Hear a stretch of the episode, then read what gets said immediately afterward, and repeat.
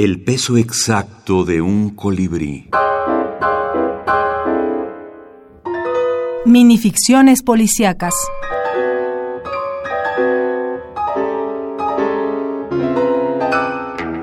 Paola Mireya Tena. El negro. El negro, le decían, pero no por el color de su piel, sino por el alma. El negro se volvió loco una noche y le dio por ofrecerse como matón a sueldo. Antes de acabar con cada víctima, se fumaba un cigarro de colilla negra, muy negra, que luego lanzaba al agujero negro, negrísimo, que causaba su certera munición.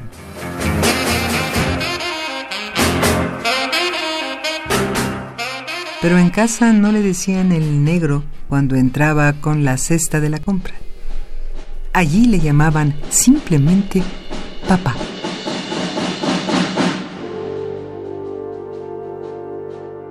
Yo considero que el género policíaco tiene la ventaja de ofrecerle al lector ponerse en situaciones de peligro, pero desde la comodidad de su sitio de lectura porque al ser humano en general le gustaría vivir situaciones de peligro, pero la necesidad de la autoconservación se lo impide. Empecé a escribir una serie de microcuentos que tienen como base los cigarrillos que me encuentro tirados en la calle, que son colillas completas o a lo mejor medio fumadas o que tienen los labios rojos de alguien, o que son muchas, o que son de un color negro. Entonces, este en particular vino de un trocito de colilla negra y de ahí fue surgiendo toda la historia de un matón que deja esas colillas negras en los cuerpos de sus víctimas y que al final, bueno, es una persona que no nos es tan ajena en su vida normal.